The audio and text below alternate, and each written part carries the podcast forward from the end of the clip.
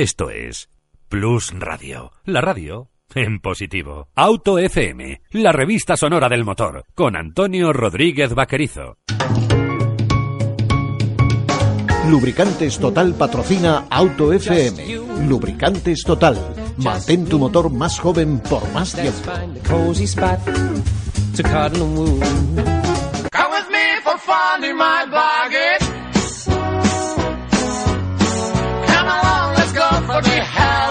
Aquí comienza Auto FM.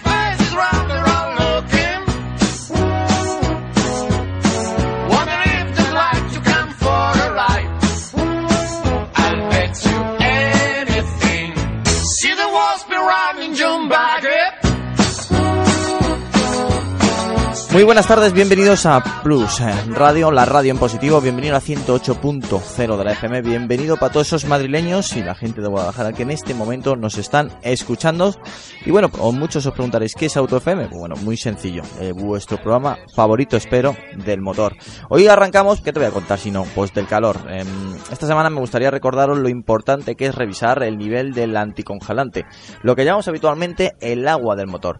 Con estas temperaturas que tan altas tenemos en estos momentos en todos los rincones de España, no solamente en Madrid y en Guadalajara, pues eh, es primordial, es súper importante tener en cuenta que, bueno, pues que tenemos que revisar ese líquido transparente que tenemos en el motor, lo que conocemos como el líquido anticongelante o el líquido refrigerante. Es muy sencillo, abrimos el capó, buscamos donde haya un, depósito transparente, normalmente de color azul, color rosa e incluso puede ser de líquido transparente y, bueno, vemos eh, dónde está situado. Normalmente, que es muy importante, normalmente está entre el máximo y el mínimo. Eh, tiene como dos, dos especies de escalas y, y nos fijamos en qué nivel está. Si está sobrepasando el máximo, malo. Estamos teniendo excedente de líquido refrigerante, pero también es tan malo como que no llegue ni siquiera al mínimo. Por favor, se tardan menos de 5 minutos simplemente abrir el capó y verificar dónde está situado este líquido refrigerante. Y otro de los detalles también muy interesantes y muy importantes, ya que tenemos el capó abierto, es ver también el nivel de- del aceite. El aceite que muchas veces no sabemos ni- prácticamente para qué se utiliza. Pensamos que solamente es para eh, lubricar y estamos, bueno, en parte equivocados, porque también es uno de los elementos más importantes del motor, porque es el que transfiere el calor al líquido refrigerante. Con lo cual, si no tenemos eh, el aceite idóneo en el, en el motor, lo que vamos a hacer es que tenga un desgaste mucho más alto de lo que tiene previsto el propio fabricante y también va a tener mucho más calor residual, con lo cual va a sufrir muchísimo el motor y podemos cargárnoslo, literalmente, no lo podemos romper. Con lo cual, por favor, tan solo 5 minutos con estas verificaciones y nos podremos librar pues de dolores de cabeza, de estar averiados en la carretera, de sufrir uno de esos momentos más incómodos en el momento que nos ponemos delante de un volante y lo que también nos gusta decir, ese momento también que es súper inseguro. Tenerlo en cuenta, por favor. 5 minutos, abrimos el capó, líquido refrigerante y lo siguiente, que seguramente no tardes tampoco nada, el aceite. Bueno, pues con esta bienvenida doy también eh, paso a nuestros compañeros que hoy nos acompañan en el estudio de Plus Radio. Bienvenido Miguel Tineo. Pues, Don Antonio, Muy buenas, señor Miguel. Em, ¿Qué tal estamos eh, después de este momento tan acalorado? Bueno, pues bien, eh, me alegra mucho que hayas empezado hablando de lo que has empezado hablando, porque yo viniendo para acá me he, vis- me he encontrado con cuatro coches parados por motivos de avería, no había golpe, Claro. que por un lado dices, oye, mejor, porque seguro que no hay Sí. víctimas, pero sí que es verdad que te da rabia porque dices, esto es una cosa que probablemente habiendo echado un vistazo antes, pues ahora no estaríamos parados en mitad de la carretera con 42 nos grados olvidamos. que marcaba el coche, esperando la grúa, dando un atascazo, perdiéndonos el fin de semana. Y normalmente encima da la casualidad que llega el- la ola de calor y justamente salimos de vacaciones. No vamos a sufrir más calor en el coche, sino que encima el coche va a sufrir más calor porque normalmente va a estar más parado porque va a encontrar más caravana. Con lo cual ya todo junto nos hace estar parados Todo y, se mezcla, efectivamente. y- y sufrir. Sufrir por la familia que está dentro del coche. Los tenemos que sacar, por supuesto. Recordar, fuera del coche siempre, aunque haga mucho calor, fuera. Eh, dirán, joder, que tengo un, tengo un bebé. Bueno, pues ahí, ahí hay un pero. Eh, Si, Claro. se- si el motor se puede dejar encendido, por lo menos con el aire acondicionado. Pero que sepamos que estamos en una situación con real, bueno, que tenemos riesgo. Sí, porque además puedes dejar el coche aparcado en, la, en el arcén, pero te tienes que bajar, pasan otros vehículos y se generan siempre ocasiones de, de peligro. Entonces, Sí. cuanto antes lo evitemos, mejor. Y ya no solo eso, es que una revisión de estas a ti no te cuesta nada. Nada, Si nada, tienes pero- que llevarlo al taller, te puede suponer un coste pequeñito, pero es que si rompes el motor, por ejemplo, porque quemas la junta de culata, cualquier cosa de estas, estamos hablando de averías de 1500, 2000, 3000, o sea, que ya mucho empieza dolor de cabeza. a complicarse de sobremanera, efectivamente. Por sí, señor. favor, solamente cinco minutos. Os pido cinco minutos. Es más, incluso os digo que si os tenéis que dejar de escuchar Auto FM por hacer esta revisión, os lo permito. Eso, Sin luego se lo pueden descargar. Claro, efectivamente. Ya sabéis que somos el programa del motor más descargado de España, con lo cual no sé si es porque nuestros oyentes hacen la revisión y no nos pueden escuchar en el momento, o, o porque directamente les gusta escuchar Auto FM. Seguro que nuestros oyentes están ahí al día y son de los que revisan siempre los coches. Sin duda alguna. Eso espero. Bueno, también doy la bienvenida a David Navarro. Bienvenido, David. Buenas tardes, Antonio. ¿Qué tal también con los calores? Bien, yo con el coche bien revisadito y mi aire acondicionado bien puesto, Eh, no, no, sin yo- problema. Contigo no tengo la menor duda, ¿eh? Doy la bienvenida también a Carlos Olmo, que se estrena en Auto FM y también se estrena en el nuevo estudio de Plus Radio. Bienvenido, Carlos. Muy buenas tardes a todos. ¿Qué tal? Estamos con este calor, que bueno, en el estudio tengo que decirlo que los oyentes no ven, pero aquí no estamos mal. Bueno, aquí nos cuidas bien, Antonio. Aquí nos tienes puesto bien el aire acondicionado y la verdad es que esperando a que, como si tenemos que estar tres o cuatro horas con tarde no salir No. a, a la calle. No lo digas muy alto. y doy la bienvenida a nuestro invitado especial de hoy, el director de comunicación de Peugeot España, Eduardo Ajúrica. Ajuria, sabía yo que lo iba a decir mal. Eduardo, bienvenido.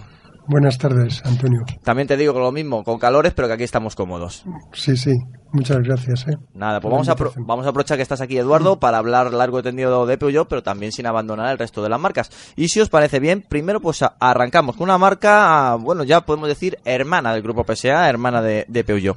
El próximo Opel Astra, también conocido como Bausal en el mercado inglés, tiene toda la pinta que se seguirá fabricando en Inglaterra.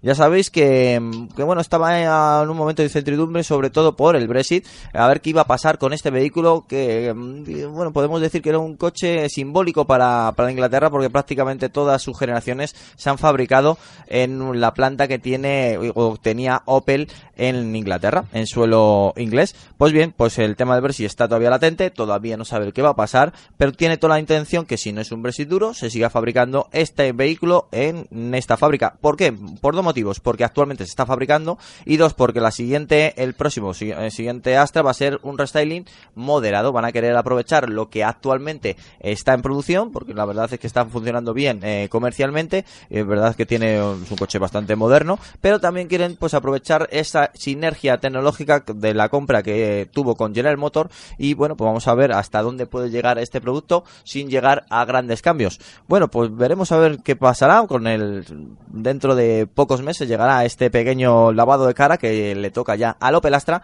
y que tiene toda la pinta que seguirá siendo inglés. Miguel, pues no no sé qué decir, si decírtelo en inglés o, o vete tú a saber, a lo mejor no tenemos que hablar eh, con acento maño.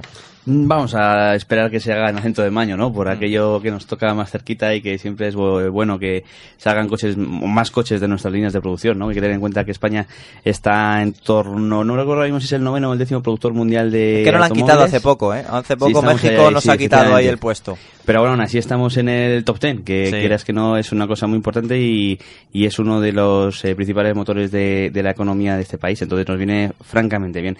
Es una pena por el tema de Inglaterra, todos sabemos que bueno que está la cosa ahora bastante tensa además con el cambio de, la- de los primeros ministros allí y demás. Vamos a ver un poco cómo se va solucionando el tema, pero bueno, el paso también de, de Opel a Grupo PSA, Eduardo que le tenemos aquí hoy de invitado Sí.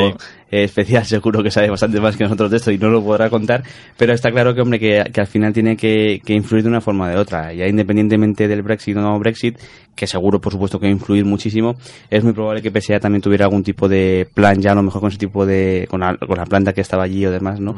Y bueno, pues veremos a ver para dónde, para dónde sale, efectivamente. Eh, ya que tenemos a Eduardo, tenemos que decir que el grupo PSA es uno de, de las grandes marcas que tienen varias fábricas en territorio nacional, en, en España. Y no muy lejos de aquí, tienen una de esas plantas históricas que podemos decir, la de Villaverde. Efectivamente.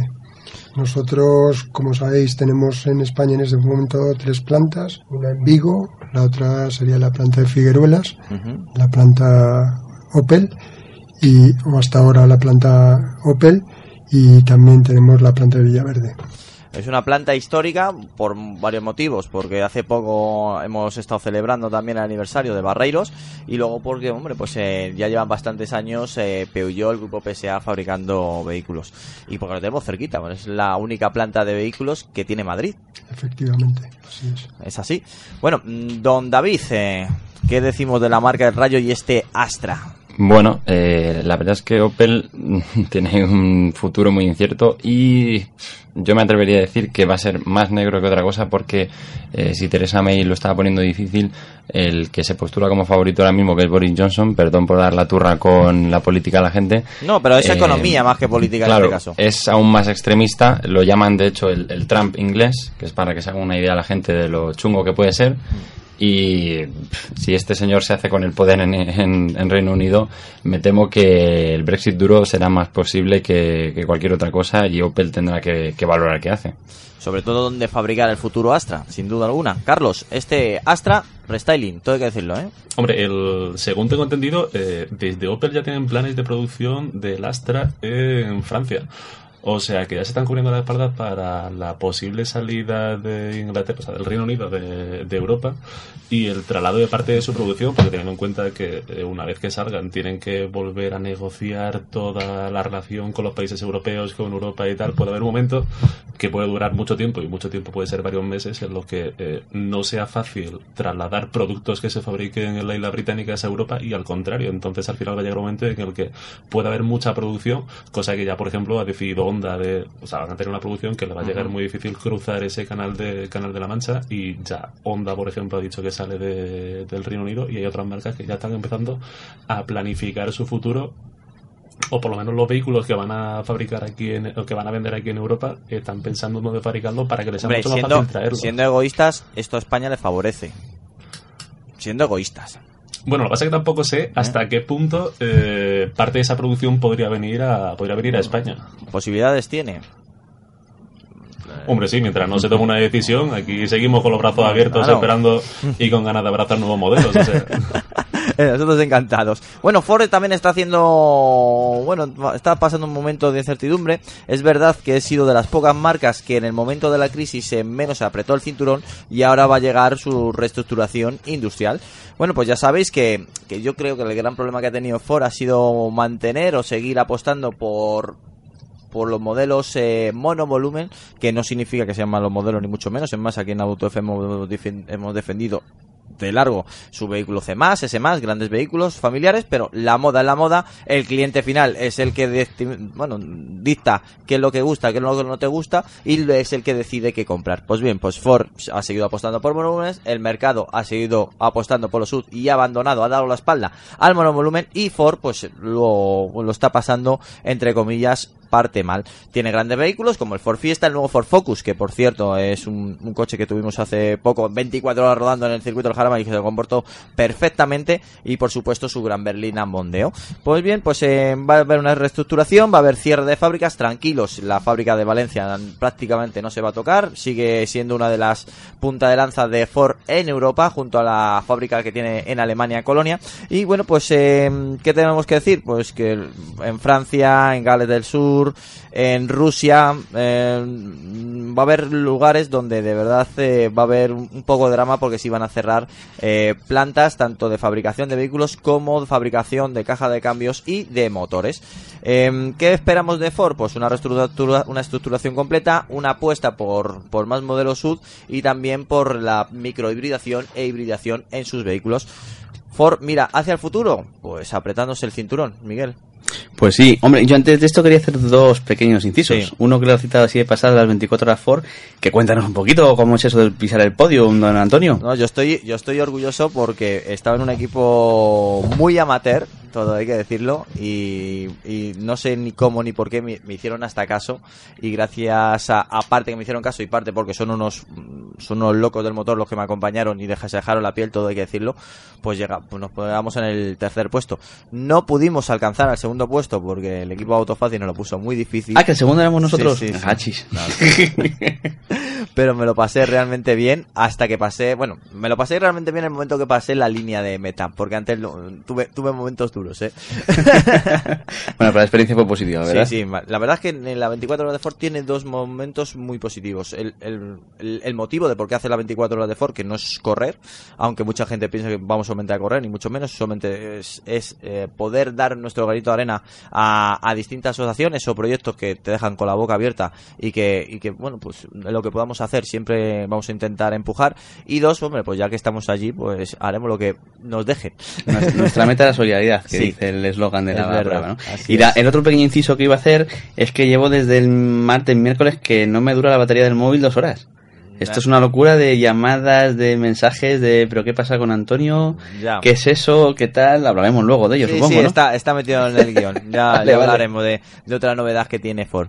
Ok, pues vale, hecho el, el breve inciso, efectivamente estamos viendo que Ford, un poco como todas las marcas, eh, pues está un poco redirigiendo sus pasos hacia otros sitios. Tenemos aquí a Eduardo, por ejemplo, que hemos visto como en su propia casa, por ejemplo, no hace mucho, eh, ahora mismo, el 2008 lo acaban de presentar, y ha pasado de ser, que lo hablábamos otro día, de un coche que es un sub, pero que tiene una pinta de familiar, venido a sub, levantado y demás, a un sub mm, con todas las letras, con un aspecto mucho más campero que el anterior, ¿no? Vimos también como el 5008 pasó de ser un monovolumen a ser la versión de 7 plazas de un- del 3008. Y como incluso el 3008 ahora es un sub que ahora pasa un poco como al, al, al 2008, ¿no? Que cuando nació era un poco una especie de monovolumen, medio raro, medio tal, y ahora se ha convertido en un, en un sub con todas las letras y es un absoluto éxito, ¿no?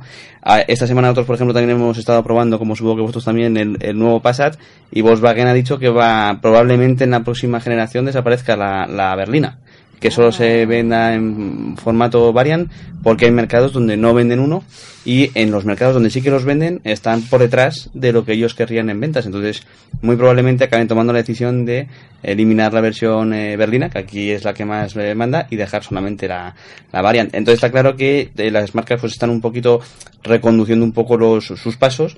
Y en el caso de Ford que sí que es verdad que hay algunos modelos que bueno hablamos del C+, del Gran C+, que son cierto que son monovolúmenes y que es un segmento que cada vez va más eh, picado, digamos, está cayendo a lo bestia, aun siendo muy buenos coches, pues es normal que tengan que dejar el paso a nuevos coches como por ejemplo el protagonista de mis mensajes que es el Ford Puma.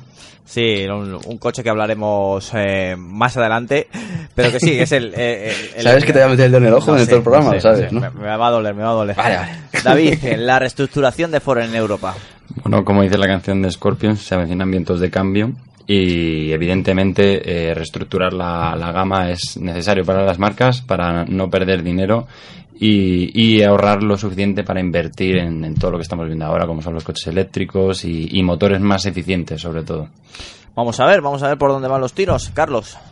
Eh, el caso de Ford es difícil de analizar porque eh, llevan 10 años eh, renovándose. Hay que recordar que cuando llegó la crisis internacional eran varias marcas, tenían Land Rover, tenían Mazda, tenían, tenían varias marcas y poco a poco se fueron quitando, se fueron quitando peso para centrarse solamente en, en Ford, con aquello que denominaron One Ford, y ahora vuelven a renovarse otra vez, vuelven a, a reestructurarse, a replanificar, a tener nueva estrategia y esperemos que ya por fin consigan encauzar el, ri- el, el rumbo que les pueda dar buenos buenos números o unos números que a ellos le, que a ellos les satisfaga porque eh, Ford tiene que volver a estar entre los primeros puestos del mercado sí o sí no hay no, no queda otra opción para una marca para una de las marcas que bueno se puede Bueno, decir. estamos, estamos hablando de Ford, como bien has dicho tú, hace 10 años, que, que la operativa de Ford fue vender marcas, quitarse peso y, y con eso no tener que pedir eh, una subvención, un apoyo financiero a- a- al propio gobierno de Estados Unidos, como sí que hicieron otras marcas americanas, todo hay que decirlo.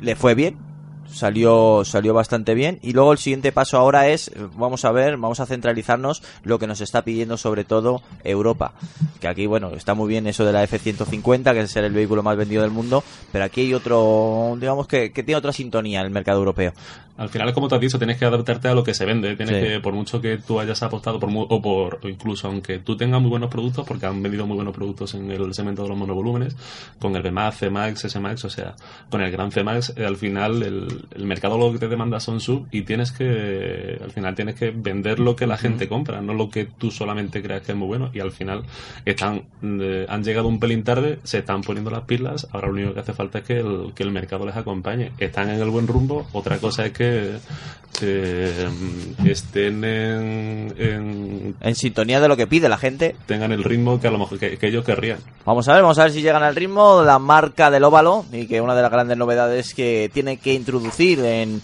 en números muy positivos eh, lo vamos a analizar dentro de muy poco. Eduardo, ya que tenemos aquí y dentro de muy poquito va a ser la presentación internacional, ya hemos visto las primeras fotos, nos ha dejado con la boca abierta, también hemos visto que se va a fabricar en España, todo hay que decirlo, todo Made in Spain. Estamos hablando del Peugeot 2008, lo que comenzó siendo el 208 elevado se ha convertido ya en uno de los modelos más importantes de Peugeot, por decir el segundo más vendido.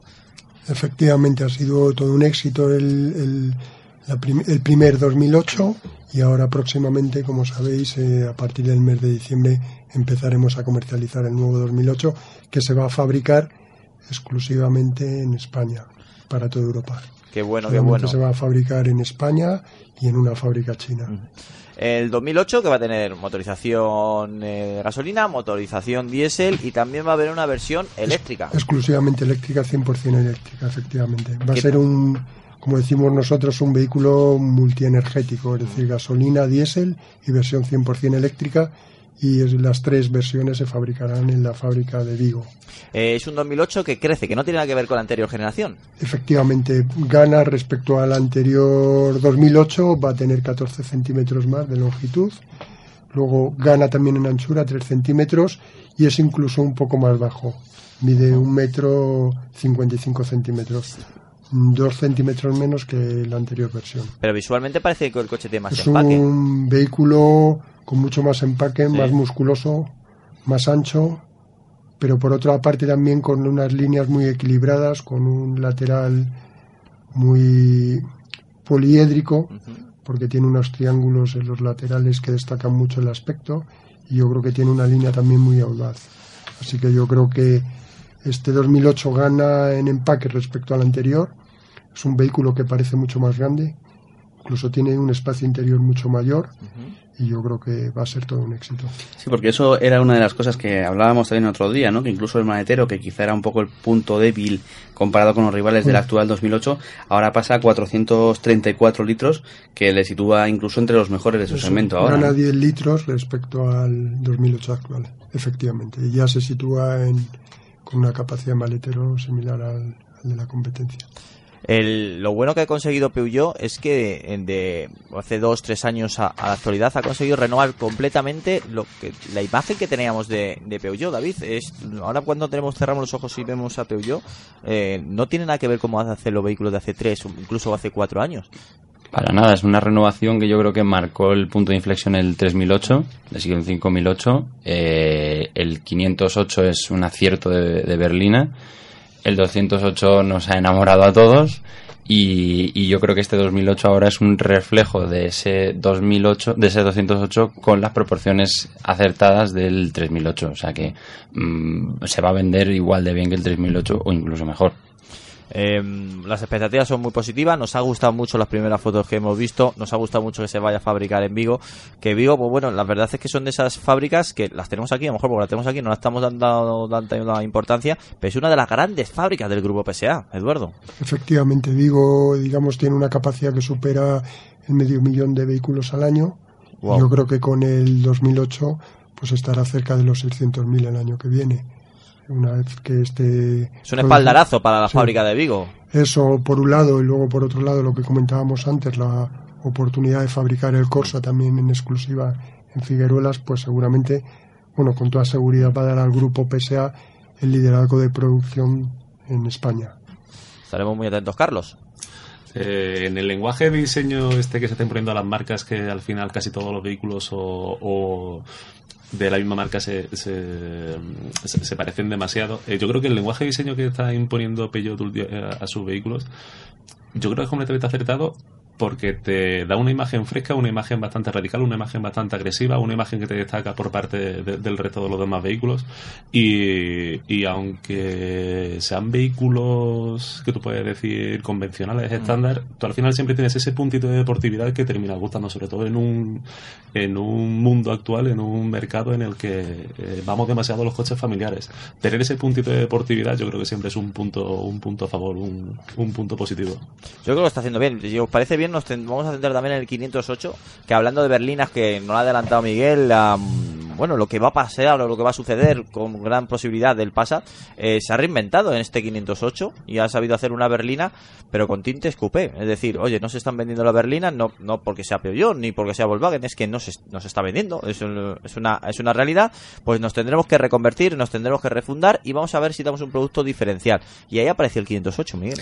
Y justamente eso, por, eh, por ejemplo, es el ejemplo que ha seguido Volkswagen, ¿no? Porque decían, nos vamos a cargar la berlina de cuatro puertas, porque además tenemos el Arteon, que es un poquito eh, la misma línea que el 508, o sea, una berlina de tipo coupé, como puede ser una 7 Sportback o tal, y el 508 es cierto que es un auténtico acierto a nivel de diseño, para mí incluso el familiar me gusta más que el, que el berlina, Pues quizás soy un poco raro, porque España no es un país, no, no es precisamente el país donde las berlinas más, o sea, donde los familiares Pero más ha vendan, crecido la cuota, ¿eh? Sí, sí, ha crecido, ha crecido y está creciendo. Y está claro que al final, si ellos están, una marca como Volkswagen que siempre va dando, mm, va, va como siempre un poquito por detrás para asegurarse el paso, ¿no? Sí. Se lo puede permitir. Y cuando ellos incluso hacen eso es porque saben que mercados como este incluso también lo pueden hacer. Pero bueno, en el caso del 508 es un coche que además, eh, ya no solo una cosa sin diseño, es que además lo conduces y tiene muy buen tacto de conducción. Yo la, la primera vez que fue el 508 me gustó mucho cómo va de chasis porque va francamente bien. Y es un coche que incluso eh, coges el básico, que el básico es el Blue HDI 1.5 o 130 caballos, y es un motor que dices, es que no hace falta más. O sea, va francamente bien. Luego ya si tú quieres ir más deprisa, pues tienes una gama que llega hasta los 225 caballos en diésel, 180 en gasolina, tienes versiones con cambio manual, tienes eh, versiones con el cambio automático con la EAT8, que es un cambio de convertidor de par que va francamente bien. También que incluso a mí me hace empezar a dudar de que las DSG, las famosas de doble embrague, sean incluso mejores que las que las de convertidor de par, porque es verdad que funcionan francamente bien. Y es un coche que tiene, ya no solo por fuera, sino también por dentro, con el iCockpit, que yo, por ejemplo, soy bastante crítico con el iCockpit, porque es verdad que te obliga a Hemos tenido, Eduardo, un hemos poco. tenido, hemos tenido luchas aquí en Auto FM. Sí, sí, auténticas peleas, Hay auténticas gente, peleas. hay gente que se posiciona súper encantada con él, la posición y hay Claro. otros que, que, que luchan con el volante hasta que se encuentran ese, ese, eh, bueno, ese, ese momento perfecto. Yo es verdad que sí que acabo yendo cómodo, Sí. Pero es verdad que eh, tengo otros compañeros en la redacción que nunca van cómodos. Entonces al final siempre en la revista acabamos diciendo, mira, a lo mejor es que tú te sientes en el coche, que tú te lo vas a comprar y veas si vas cómodo o no, ¿no? Tiene sus, sus detractores y sus, sus benefactores como todo. Pero, es algo, pero pero, sí que es cierto que pero nos ha hecho, sí, nos ha hecho hablar de él y también, hay- y también he escuchado muchas Y cosas le da mucha sobre- personalidad. y del volante pequeño. Sí.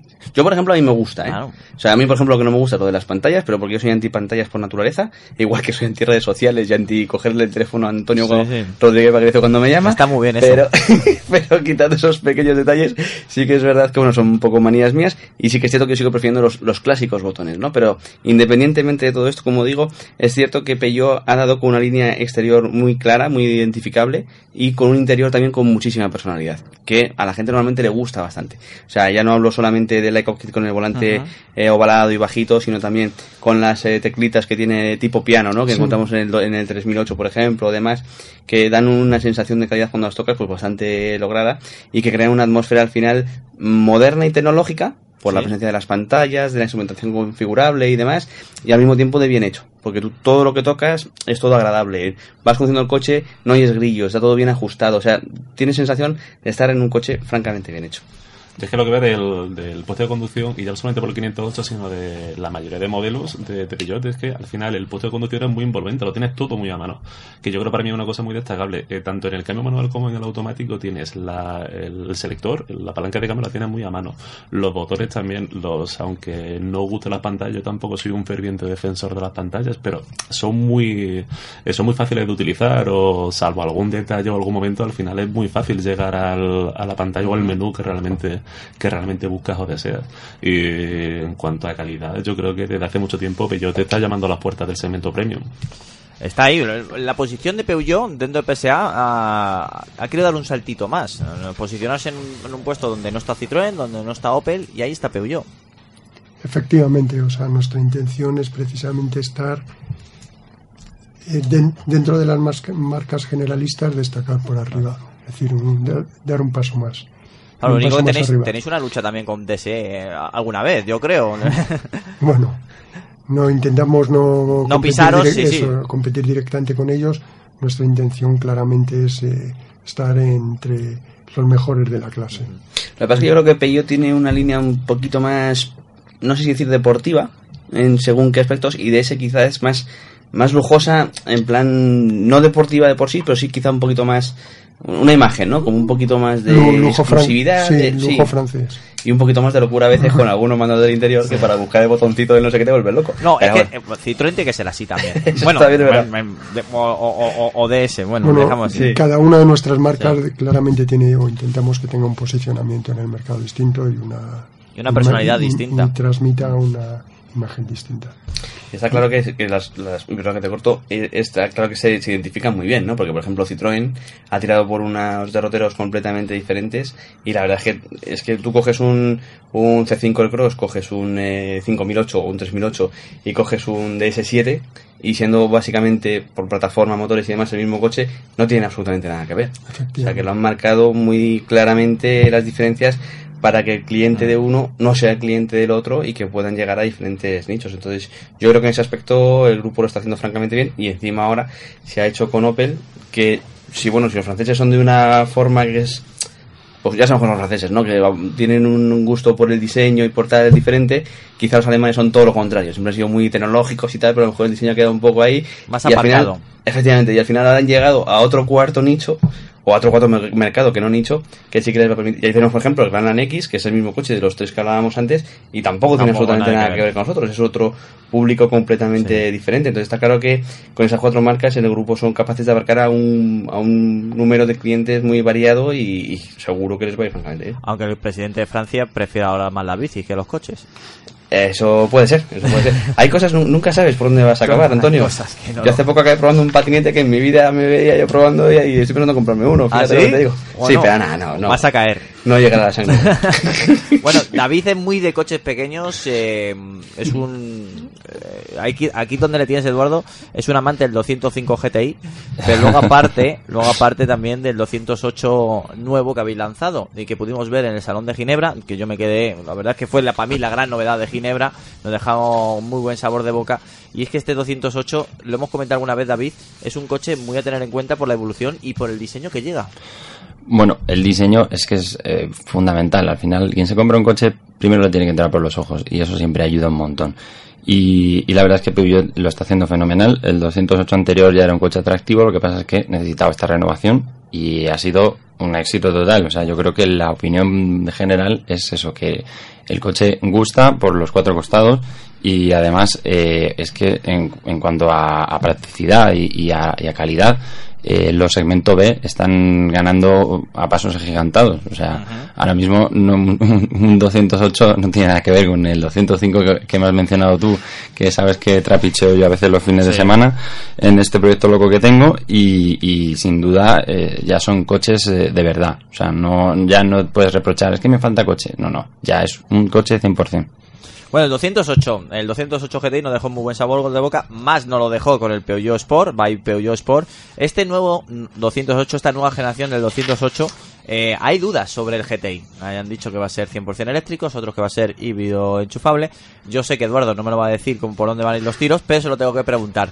Eduardo, ¿qué veremos en un futuro en este 208 versión deportiva GTI? No lo sé, no lo sé. Pero no lo sé de verdad, no es que no te pueda decir nada, es que no lo sé. Todavía no hay. Pero, ¿se ha, se ha escuchado algo de, de híbrido enchufable? Pero no hay nada cierto, de momento. Que costen hasta, ¿eh? Lo podéis poner encima de la mesa. Y luego también otra de las grandes novedades es ese E208. Un, un, el- un 200, un 208 100% eléctrico. Ya de por sí es un coche urbano este 208. Ahora Mm. quiere llegar por su variante 100% eléctrica. También como en el 2008 efectivamente va a salir con una versión 100% eléctrica. Es decir, a partir de ahora la idea del grupo es que, bueno, la idea de la marca Peugeot es que a partir del año 2020 al menos el 50% de los modelos de la gama tengan una versión eléctrica o híbrida. A partir del año 2023 el 80% de los vehículos de la gama tengan también tengan una versión eléctrica o híbrida y a partir del 2025 el 100% de los vehículos de la gama.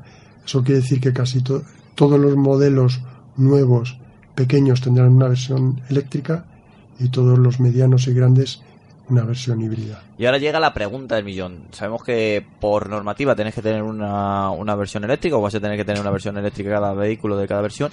Pero, eh, ¿qué expectativas tenéis de un coche eléctrico hoy en día? En- siendo, siendo realistas. Está Europa pidiéndote unas cosas, pero luego está el mercado pidiéndote de otras. Bueno, eh, si te, te- te refieres a qué porcentaje de nuestras Sí, ventas ¿qué, van a qué ser, esperáis? Sí. Pues todavía tampoco. También- es- difícil. Tampoco tenemos una posición Claro. oficial porque yo creo que el éxito del vehículo eléctrico dependerá en buena parte de, las, de, de la, nuestra capacidad para despejar las dudas de los consumidores.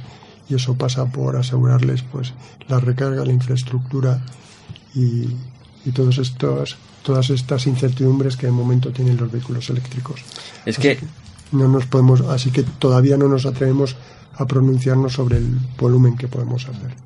Es cierto que las marcas os estáis encontrando entre la espada y la pared y los muros que se van cerrando, porque al final os encontráis con que lo que os mandan desde arriba, los imperativos legales y demás por los 95 gramos y todo esto que hemos hablado muchas veces, os obliga a sacar un tipo de coches que sin embargo el cliente todavía no está acostumbrado y que no ve, y que encima os echa la culpa porque dice, ¿por qué sacáis estos coches si no los puedo recargar? Cuando eso encima es culpa de las infraestructuras, que tampoco dependen de vosotros, que puede haber gobiernos o puede haber otras empresas que puedan suministrar ese tipo de energía que no están al día o que no están haciendo quizá pues eh, el, el- el gasto necesario para tener los postes de recarga necesarios o demás para que estén ahí y sin embargo en medio de todos esos puntos de tensión digamos es de los fabricantes que estáis haciendo lo que buenamente podéis y eh, invirtiendo una cantidad de dinero brutal tanto en desarrollo como en investigación y demás para salir adelante.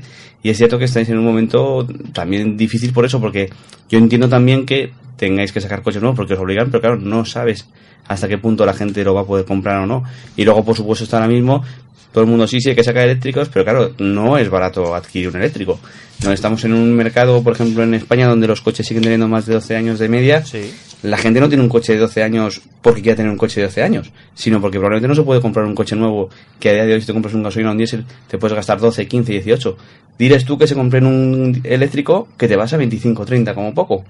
Es todavía más complicado, ¿no? Entonces al final sí que es cierto que las marcas ahí tenéis un papel Sí, pero la, la marca ya complicado. está. no, vale. Europa ha dicho, tenéis que ofrecer eléctrico. Las marcas lo están ofreciendo, pero sabemos la realidad. Hay que tener los pies también en el suelo. Claro, claro, claro. Por eso digo que al final ellos se encuentran un poco en medio de todas las tensiones, ¿no? Porque unos tiran por un lado porque quieren que se contamine poco y que bajen las emisiones y qué tal. Otros son los que se van a comprar los coches y tiran por su lado. No, no hace mucho el CEO de- del grupo PSA, Carlos Tavares, lo dijo. Dijo, aquí están pidiendo mucho coche eléctrico, pero ¿dónde están los que de verdad quieren un coche eléctrico? Y, eh, y creo que... eh, Y que los pueden comprar y que los pueden usar. Y creo que Carlos Tavares es un referente, ya no solamente dentro del grupo PSA, sino una de esas cabezas pensantes que todo grupo automovilístico le gustaría tener dentro de su nicho. Em, pero yo lo está haciendo, bueno, el grupo PSA lo está ofreciendo. Pero vamos a ver por dónde van los tiros de verdad. A Europa le han entrado las prisas simplemente, bueno, eh, desde hace 4 o 5 años se han encontrado con un problema evidente que es el de la contaminación, los efectos que está teniendo sobre, sobre el medio ambiente y se han dado cuenta de que tenían que meter mano a eso. Eso- y le han entrado las prisas de golpe eh, Eso y el, sin ser miedo, y el miedo de los chinos. Es decir, claro, dice, ostras, los chinos van a hacer todo coche eléctrico y nosotros nos vamos a quedar a la cola. Claro. vamos a ver, pero vamos a ver si de verdad que la tecnología mm, queremos en, la- en los europeos el movernos por, por esos lindes. A lo mejor no, no- tendremos que hacer una transición más lógica. Claro, híbrido, híbrido enchufable y eléctrico. Y eléctrico ya veremos si por baterías o hidrógeno. Y en Europa nos hemos tirado 30 años desarrollando eh, nuevas normativas para reducir emisiones, que hemos conseguido reducir un 90 y mucho por ciento las emisiones de, de, de- Sí, sí, de CO2 y de- y de nitroso, óxido de nitrógeno. Claro, y ahora de pronto no queremos queremos eléctrico, queremos híbrido enchufable, enchufable y tal, y no son conscientes de el coste de desarrollo, del coste del vehículo ni, y, y de que las carreteras, sobre todo de algunos mercados, no estamos preparados para asumir esos costes y tampoco tenemos la posibilidad de recargarlo en casa. Entonces, al final, por mucho que intenten desde Europa imponer, imponernos ese tipo de vehículos, no lo van a conseguir a corto plazo, porque es que es inviable.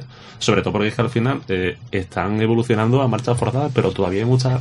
Todavía existe esa psique, ese, ese, ese componente psicológico de la, del, del, usuario medio, del conductor medio, que quiere coches que le garanticen una autonomía mínima 250, 300 kilómetros eh, por carga. Y eso a día de hoy hay coches, pero no hay una amplia gama de vehículos que te ofrezcan, que te ofrezcan esa autonomía. Van a llegar y están llegando mucho antes de lo que nosotros esperábamos, de los que estamos aquí sentados, que estamos Y que, acostumbrados a y probar que ese la tipo de gente, y vehículos. que la gente reclame en un mercado como es el español. Luego, claro, la gente me dice, bueno, es que los nórdicos, bueno, ¿qué, qué de verdad ventas tienen un, un- el, Claro, es que los nórdicos, eh, por ejemplo, no pagan IVA. Ah. Si te compras un coche de ese tipo. Sí, pero ¿cuál- ¿qué mercado si quitas hay aquí el IVA en, en un coche con el español? Claro, ¿Que claro, no, aparte, pero, menos? pero con las ayudas y subvenciones que tienen, ahí también es todo mucho más Y fácil. el nivel de vida también es superior al que hay en España. Claro, aquí es fácil, cómprate un eléctrico, pero ya si eso ya te ayudo yo Claro. a mi manera, ¿sabes? Entonces no, No. no es viable. Y luego también pasa otra cosa, que aparte del, del cambio que estamos viendo a nivel tecnológico de los coches, hay otro cambio también muy importante que está ahí subyaciendo poquito a poco, que es que está cambiando la forma de usar coche.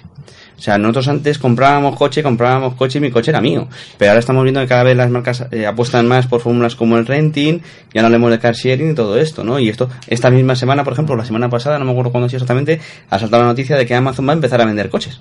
No es vender realmente porque es un renting. Y son coches además de segunda mano. Pero te puedes hacer a través de Amazon eh, Motos, que se va a llamar la página, y te vas a poder comprar un coche y te van a llevar a la puerta de tu casa al día siguiente que lo tengas. Es otro... Pero que el repartidor no lo haga en bici. Eh, creo yo que no, creo yo que no, eh, que te lo deje una cajita de cartón. Claro. Pero que efectivamente es otro nuevo eh, protagonista que se mete en un escenario para comer un pedazo de tarta que está muy dividida en muchos casos, en, en muchos, en muchos Y- trozos. y ya no es tan grande, ¿eh? Y ya no es tan grande, entonces es complicado. Estamos viviendo una época de demasiados cambios, demasiado rápidos y que no da tiempo a ver cómo está evolucionando todo para saber por dónde tirar exactamente y decir, mira, este es el camino correcto y por aquí vamos a acertar. Sí, Yo claro. creo que nadie sabe todavía por dónde vamos a tirar. O sea, yo- bueno, perdón, yo creo que al final estamos en una matriz muy compleja, es decir, de repente hay hoy más alternativas en motorizaciones y en, en sistemas de electi- vehículos eléctricos, vehículos de combustión. Luego, por otro lado, si a eso le añadimos propiedad o alquiler o pago por uso, pues añadimos un elemento más. Si eso le añadimos el tema de la distribución, concesionarios sí o concesionarios no, o cómo se van a distribuir en el futuro, digamos que los escenarios posibles para el futuro son prácticamente infinitos. Entonces yo creo que estamos viviendo en un mundo en el que hay muchas incertidumbres respecto a lo que va a pasar, pero en cualquier caso van a pasar cosas. Y como siempre decimos aquí, abrochaos el cinturón que nosotros lo vamos a contar, sin duda alguna aquí en Auto FM en Plus Radio. Carlos, Yo solamente eh, dar un par de apuntes. Eh, las comparaciones son odiosas y estamos comparándonos con el mercado escandinavo y allí simplemente, eh, más allá del nivel adquisitivo que puedan tener ellos en comparación con el nuestro, que no tiene nada que ver, eh, también ellos allí tienen una infraestructura de carga que es incomparable con la que tenemos nosotros aquí en España. Eh, a mí todavía, a día de hoy, hay gente que me dice que si se compra un eléctrico, ¿dónde lo carga? Que si tiene que tirar un cable desde la ventana. Y te digo una cosa, yo hace la- la semana pasada vi uno vi un coche aparcado en la puerta de en la puerta de la puerta de un domicilio que habían tirado un cable era un bajo no era un quinto pero habían tirado un cable para cargar un coche eléctrico iba con mi novia lo vimos y nos quedamos alucinados sobre todo mi novia porque no se esperaba ver eso y, y yo porque me encontré con una Pues cosa que, es- que temía que vería o Es sea. muy peligroso porque es muy probable que, dependiendo del coche que sea eléctrico, eh, la carga puede fundir el alargador que tú pongas. Tú pones un alargador Ah. típico de poner, yo que sé, algo en tu casa, el radio cassette en el garaje. el Made in China. Y lo has fundido en un momento, pues provoca un incendio. Por la impedancia se calienta, sobre Claro, todo cuando claro, tenga claro. La, su- la sección suficiente el cable y con eso pues al final sale, bueno, se le calienta tanto que se derrite. Punto Efectivamente, final. pues provocar un incendio. Sí, Más sí. ahora con la que está cayendo, pues. bueno, ya eh, pues se suma encima la temperatura ambiente, pues Y también estamos viendo en un momento, en un cambio de paradigma, que ahora mismo no sabemos nadie hacia dónde va, hacia dónde va el futuro, porque hay marcas que están apostando directamente por nuevos, eh, por nuevos eh, vehículos de movilidad, ya no solamente en coches, sino también en forma de patinete que lo habéis comentado, en, of- en introducirse en el mundo del car sharing ya no solamente por la ciudad, sino también entre ciudades, o sea, hombre, Peugeot tiene motos y tiene bicis. Claro. Ahí también puede moverse. y también se cual- metieron en el patinete y te crearon ahí un espacio en el, en el maletero para que fuera mucho más fácil el, el moverse en patinete, o sea, Pero el mundo de la movilidad va, va a haber un cambio drástico y muy importante. Eduardo, te iba a preguntar que te tengo aquí. eh, Carlos Tavares ha sido un antes y un después dentro de PSA, dentro de Peugeot. ¿Cómo se ve Carlos Tavares aquí en España? Hombre, yo creo que la, percepción que se tiene de Carlos Tavares es que es un hombre que ha enderezado el rumbo del grupo PSA y, ha- y, ha- y- y como tú has dicho antes, es un hombre muy respetado. Es decir, que en general dentro del grupo es un hombre en el que todo el mundo tiene mucha confianza porque sacó al grupo de una situación en la que se encontraba, una situación en la que estaba hace cinco años, una situación muy delicada y entonces pues en general la gente confía mucho en las decisiones que toma Carlos Tavares. O sea, yo creo que en este momento es un hombre respetado y a veces también temido. Me gusta ese apunte.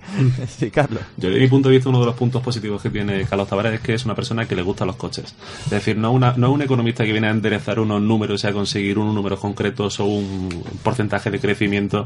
Que, también. Que también, evidentemente, para una persona que le gusta, una persona que se le, puede- se la ha podido ver en el Jarama compitiendo con coches clásicos. Eso no hay mucho CEO ni mucho, eh, ni siquiera mucho líder de filiales de marcas que se les pueda ver habitualmente. O sea, una persona que va a de cuneta a ver rallies, ve- se mete en un circuito y, y está durante muchas horas viendo coches, se mete en el cockpit si hace falta, trata de interactuar con, con los compradores. Eso no es tan, tan, tan habitual como a nosotros nos gustaría eh, en otros en otras personas de su misma posición y eso al final quieras que no te da una te da una imagen y te da un eh, te permite tener un panorama de la situación de la situación actual y del comprador medio que otros muchos al final no pueden tener porque por mucho informe y por muchas estadísticas que tú leas al final tú no vas a ver cuál es la situación real de la gente que hay abajo comprando coches Es un feedback muy directo.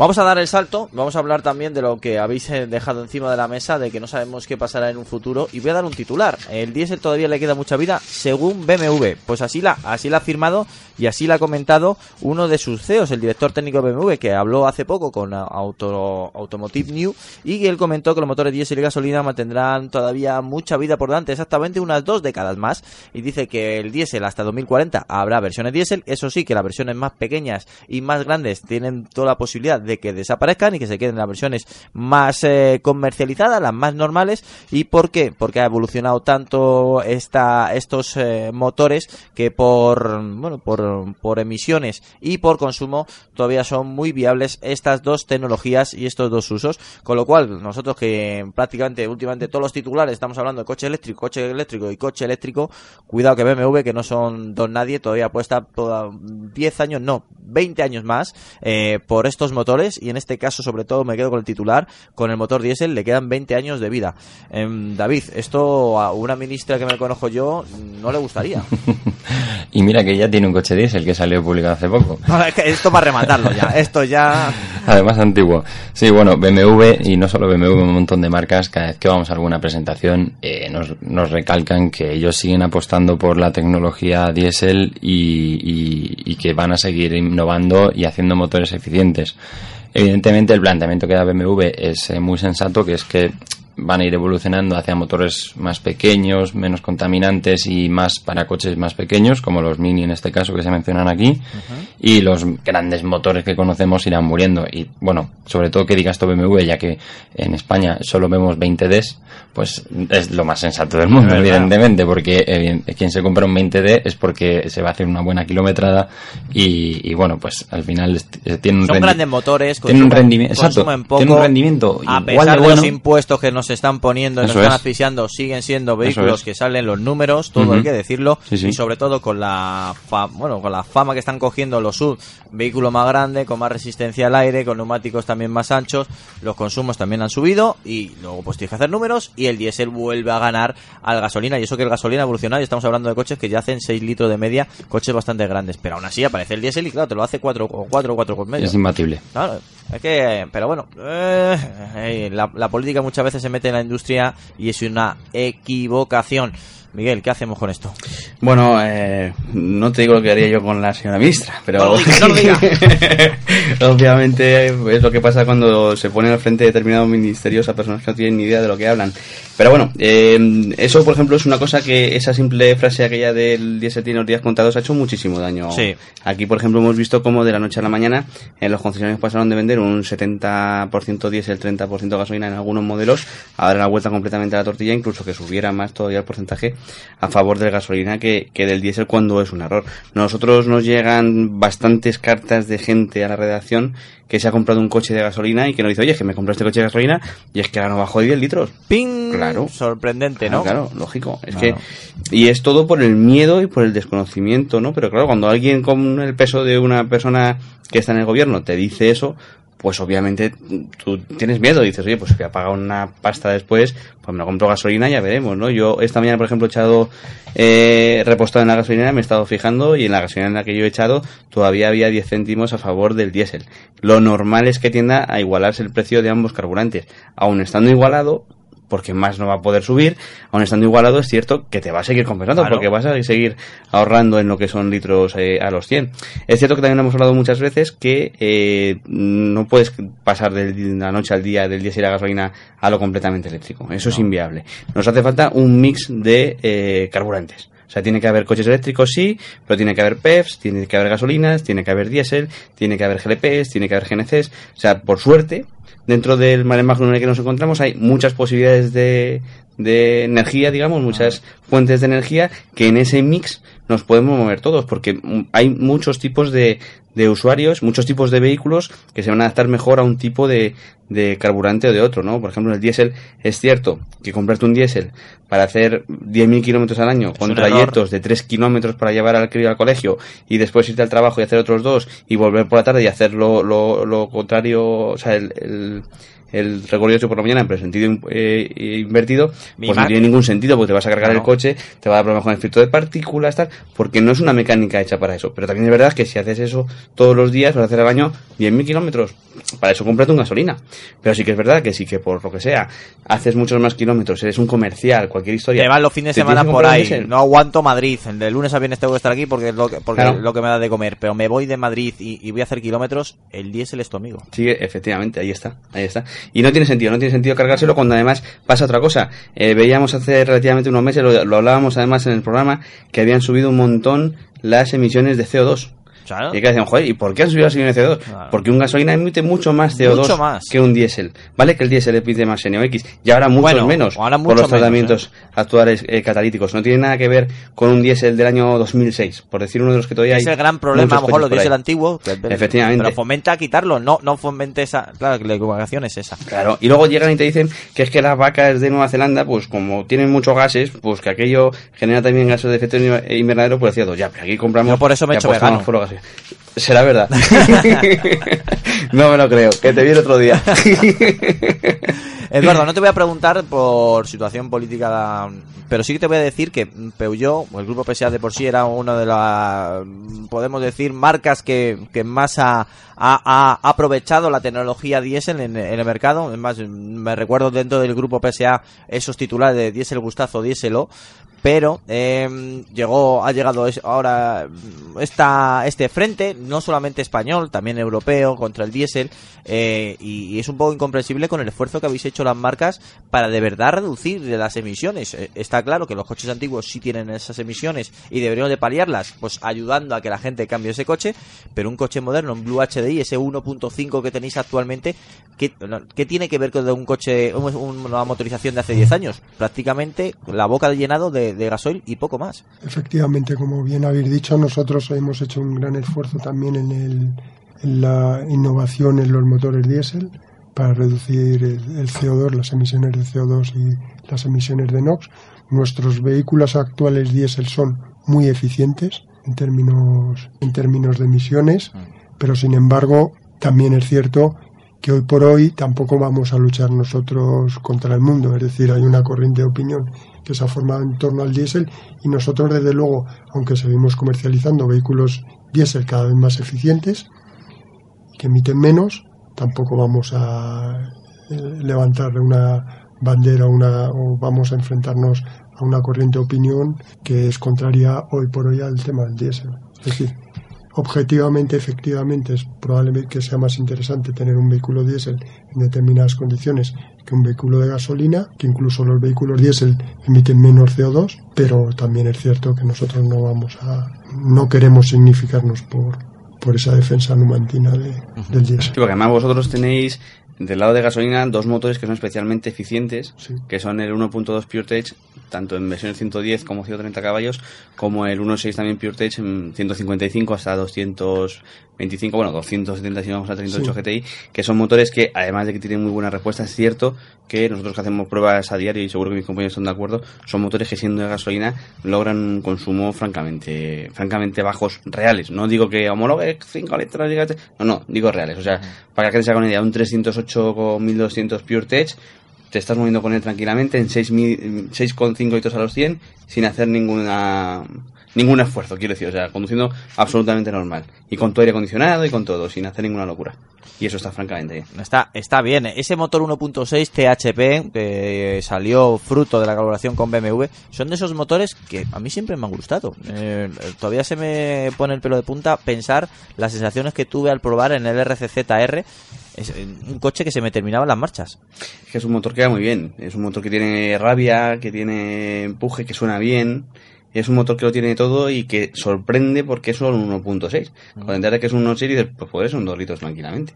Es un motor que tiene mucho mucho empuje, que en ese, por ejemplo, en ese nivel de potencia comparado con un 2006 de grupo Volkswagen, que es otro motor que va francamente bien, y siendo un 2 litros, y no tiene gran cosa que envidiarle, está claro. Eh, oh, antes de llegar a las 8 de la tarde, quería hacer un inciso. Eh, Peugeot también ha sido la primera marca en anunciar por televisión un coche que no van a vender. Vamos a ver, eso también dio mucho que hablar. No sabe la de gente que me preguntó por el coche. Eh, Es que el e-Legend era francamente comprárselo. bonito. Cuidado Y con decía eso. que no, que no. Que sí, que sí. Que, que no, que no, que no se va a vender. Que no bueno, pero ¿cuándo? Que no, que no. Lo siento. La... Hiciste ruido, Eduardo. Sí, sí, bueno, era un, sí, con el e-Legend fue un ejercicio de estilo. Efectivamente, luego incluso se habilitó una página para gente que quería que se comercializara el coche. Se recogieron un montón de, bueno, hubo un montón de registros de gente que quería que se comercializara, pero era un ejercicio de estilo que yo creo que anticipaba lo que la marca quería ser en el futuro, porque yo creo que combinaba perfectamente eh, el estilo tradicional, el estilo clásico con la modernidad más, más vanguardista. Yo creo que eso era la ventaja de ese producto que se, que se quería transmitir y que en el fondo es un ejercicio estilo de lo que quiere ser Peugeot en el futuro. Pues si la gente lo pide, ya sabes. Estábamos hablando antes. Hay que escucharlo. Estábamos hablando antes del caso de Ford y a mí se me ocurre, seguramente que hay miles de ejemplos, pero a mí se me ocurre, por ejemplo, el caso del yukenismo. Un coche que hicieron, un crossover que hicieron con, no Una cuánto era, si locura. 400, 500 caballos y de pronto llega un jeque árabe que dijo, ese coche de exhibición lo quiero yo. Y empezaron a pedir los jeques y lo sacaron a la venta. O sea, lo terminaron construyendo en serie. Que al final es una versión de un coche que ya se vendía y que ya se fabricaba. Sí, pero bueno. la base que tuvo este coche, el Legend, eh, es una base mm, primordial y dentro de la historia de Peugeot es un coche magnífico, eh, desarrollado por Bertone en el diseño, pero claro, nos, nos ha recordado tanto a ese coche que, nos ha gustado muchísimo, tengo que decirlo, Eduardo. Tiene, tiene todo lo bueno que tiene de la historia de Peugeot y luego encima la tecnología que es que salir de esa manera, el volante, claro, te quedas con la boca abierta. Es único. Pues sí, seguramente a ti te hayan preguntado, David, multitud de veces, eh, a, a Miguel, a Carlos y a nosotros también. Nos han dicho, ¿cuándo venden ese coche? Yo creo que es la primera vez que una marca invierte un montante de dinero para un vehículo que no se va a comercializar. Que yo recuerde hasta la fecha, no. Eso y el Ciritione. Bueno, pero al final es la magia de la publicidad, porque cuántas veces hemos visto mm, anuncios en los que ni siquiera te enseñaban el coche porque te gusta conducir y tú veías una mano, Plus Radio.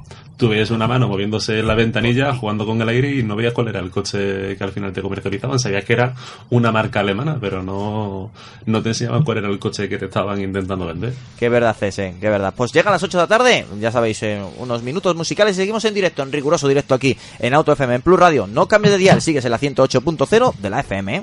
Plus Radio. La radio en positivo. Auto FM. La revista sonora del motor. Con Antonio Rodríguez Vaquerizo. Lubricantes Total, una formulación exclusiva a la vanguardia de la tecnología. Los lubricantes Total prolongan la vida de tu motor y mejoran su rendimiento en las condiciones más extremas. Lubricantes Total, mantén tu motor más joven por más tiempo. En Automatic tienes todo lo que necesites para el cambio automático de tu coche. Reparación, venta de recambios, mantenimiento con zona de boxes, automatic.es. Todo para el cambio automático. Automatic te da la solución. Automatic.es. Expertos en cambios automáticos.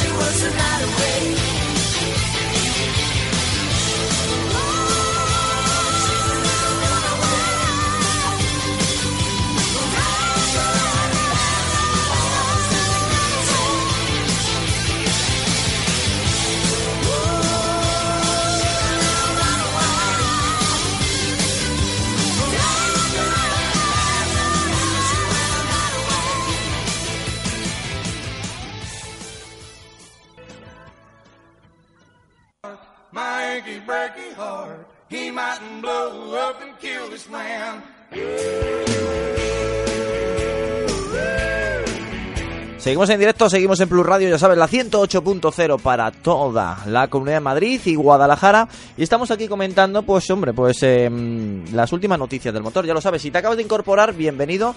Espero que estés con aire acondicionado, por lo menos con la ventana abierta, que estés en la sombra y escuchándonos porque, bueno, noticias frescas te las traemos, o por lo menos lo intentamos. Somos el programa del motor más descargado de España. Em, si no nos conoces, espero que nos sigas. En todos los viernes en directo, en riguroso directo, de 7 a 9. Y bueno, pues mi compañero Fernando, que habitualmente está junto a mí, ah, pues este viernes me ha abandonado por una buena causa. Está en una presentación de Opel, pero antes le he dicho que tenía que hacer los deberes. Se ha escapado, ha estado esta semana haciendo una entrevista, bueno, pues a un recordman, a, a una persona que ha recorrido gran parte de España en un vehículo eléctrico y con lo que ello conlleva, que bueno, últimamente estamos hablando mucho de los coches eléctricos y la dificultad de cargar en cualquier parte. Pues si queréis saber algo más de esta proeza, aquí en España, récord Guinness para todo el mundo, pues escuchad atentos porque os traigo la entrevista que hizo mi compañero Fernando Rivas. Bueno, pues estamos con Jorge Zanoletti, con el que ya hablamos hace unas semanas, cuando estaba inmerso en su proyecto Electric Challenge, que es eh, recorrer, ¿no? batir el récord eh, Guinness ¿no? de kilómetros con un coche eléctrico que acaba de, esperemos que debatir, ¿no? porque todavía falta que, que los responsables de Guinness ¿no? te, te, te certifiquen todo. ¿no? Hola Jorge, buenas tardes. ¿Qué tal? Muy buenas. Efectivamente, eh, el kilómetro, o sea, el, el cuenta kilómetros del coche ahora marca 20.400, pero efectivamente la distancia la tengo que certificar. Certificar implica aportar una serie de pruebas a la organización Guinness, que, yo ya conocía de antemano, como pueden ser pruebas fotográficas de los carteles del pueblo con el coche para que se pueda comprobar que allí estuve, una serie de tracks que he ido grabando, eh, tracks GPS de todas las rutas, facturas de hotel, una serie de rutas, una serie de pruebas que yo luego aporto a la organización y la organización juzga literalmente con un tribunal si certifican o no la distancia y tengo confianza en que así será. Uh -huh. Han sido muchísimas horas ¿no? de, de, soledad también ¿no? dentro de ese coche porque además has, has buscado, aparte de las capitales de provincia de la península, también zonas remotas, ¿no? los pueblos más pequeñitos. Sí, en cuanto a la soledad, la, la, la gente me ha preguntado, ¿cómo llevas la soledad? Y, y, pues lo que les suelo decir, les digo, a ver, ha sido un mes y medio eh, eh, y no he estado cruzando el Atlántico en solitario, ¿no? He estado en contacto con la gente y efectivamente, tanto para darle un relato eh, a la aventura como para acumular kilómetros, lo que he hecho es visitar las capitales de cada provincia y luego el municipio menos poblado de cada provincia. Eso me ha, me ha dado una visibilidad del contraste que hay entre los pueblos grandes y los pueblos pequeños, que es, eh, para bien o para mal, un gran contraste. Y, y, y, yo me pongo en tu lugar y creo que lo que más, eh, y creo que cualquiera de los usuarios que nos están escuchando, ¿no?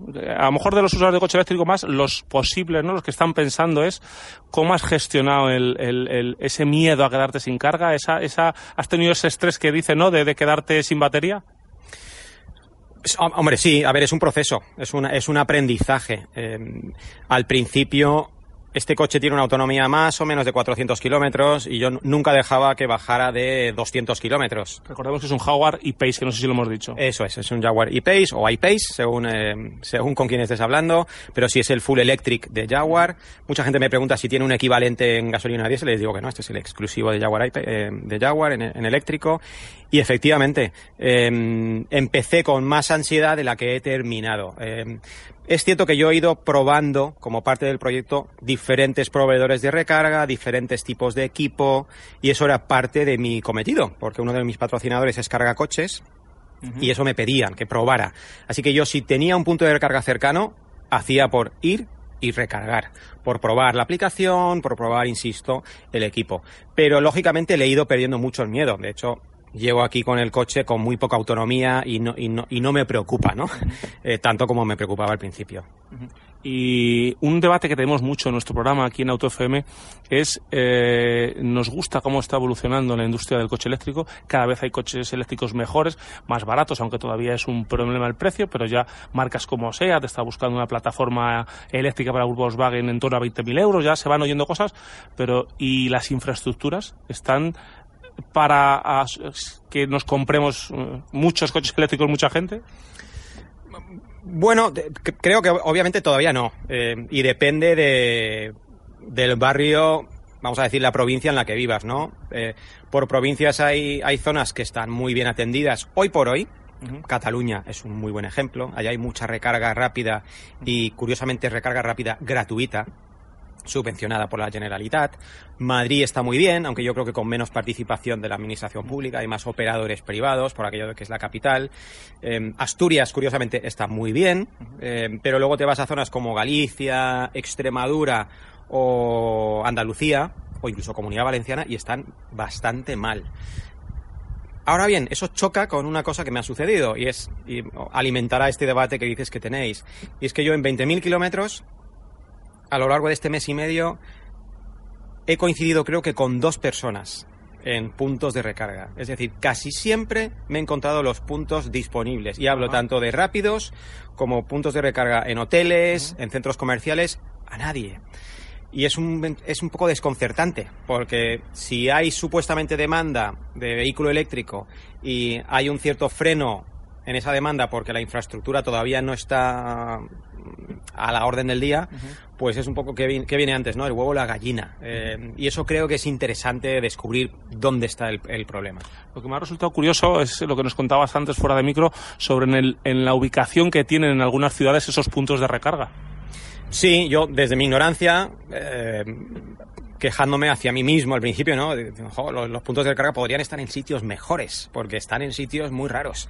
Suelen estar en, en polígonos industriales, eh, en gasolineras un poco olvidadas de la mano de Dios. Eh, luego he aprendido eh, a través de gente pues, experta en la materia, es que hay un razonamiento técnico detrás de eso, ¿no? Y es que parece ser que los, lógicamente los polígonos industriales tienen acometidas de potencia y de electricidad superiores y que son las que requieren estos puntos de recarga rápidos y que no son tan fáciles de conseguir en, zonas más urbanas y con mejores servicios. Que, es, que ese es el problema, es que en muchos puntos de recarga, que sí, he encontrado carga rápida, carga rápida eh, gratuita o no, pero que luego no va acompañada de, los, de un servicio en el sentido de una cafetería, un lugar donde comerte un bocata mientras estás pues cargando esos 40 minutos, que es un poco la media de tiempo que yo he tardado en cargar en carga rápida, ¿no? Y también me ha resultado muy curioso cómo eh, nos contabas cómo has planteado las rutas cada día, eh, buscando el perfil que te marcaba Google. Cuéntanos eh, cómo lo hacías. Sí, eso lo he aprendido un poco a pues prueba y error, o sea, de, un día darme cuenta, oye, qué bien voy de autonomía, ¿no? Qué poco está consumiendo el coche, a, a otro día darme cuenta que el coche está consumiendo mucho más de lo que de lo que yo pensaba y eso lógicamente tiene que ver con la orografía, con el perfil de inclinación de la ruta Eh, y lo he aprendido. Lo que hacía todas las mañanas, una vez aprendido eh, el sistema, era en Google Maps a través de la ruta en bici, que es la que Maps te dice la oro- orografía, es tenerla en cuenta y, y no confiarme con una distancia sin antes haber visto el perfil de elevación de la ruta. Y ya para terminar, eh, ¿qué, qué parámetros de la conducción, de la conducción diaria que hacemos todos, tenemos que matizar más o tener más en cuenta cuando nos subimos en un coche eléctrico? ¿Qué has tenido que modificar tú de, de conducir un coche normal a, a- a un eléctrico? No, eh, eh, ciertamente no mucho. Cuando me, me entregaron el coche eh, en, en- en el sitio, en la campa, ¿no? Donde me lo entregaron, les pregunté, bueno, ¿me lo vais a explicar? No, no, no te lo vamos a explicar. Se ve que estaba muy ocupado el señor y- y- y- y me fui allí diciendo, bueno, a ver, a ver esto cómo me las ingenio, ¿no?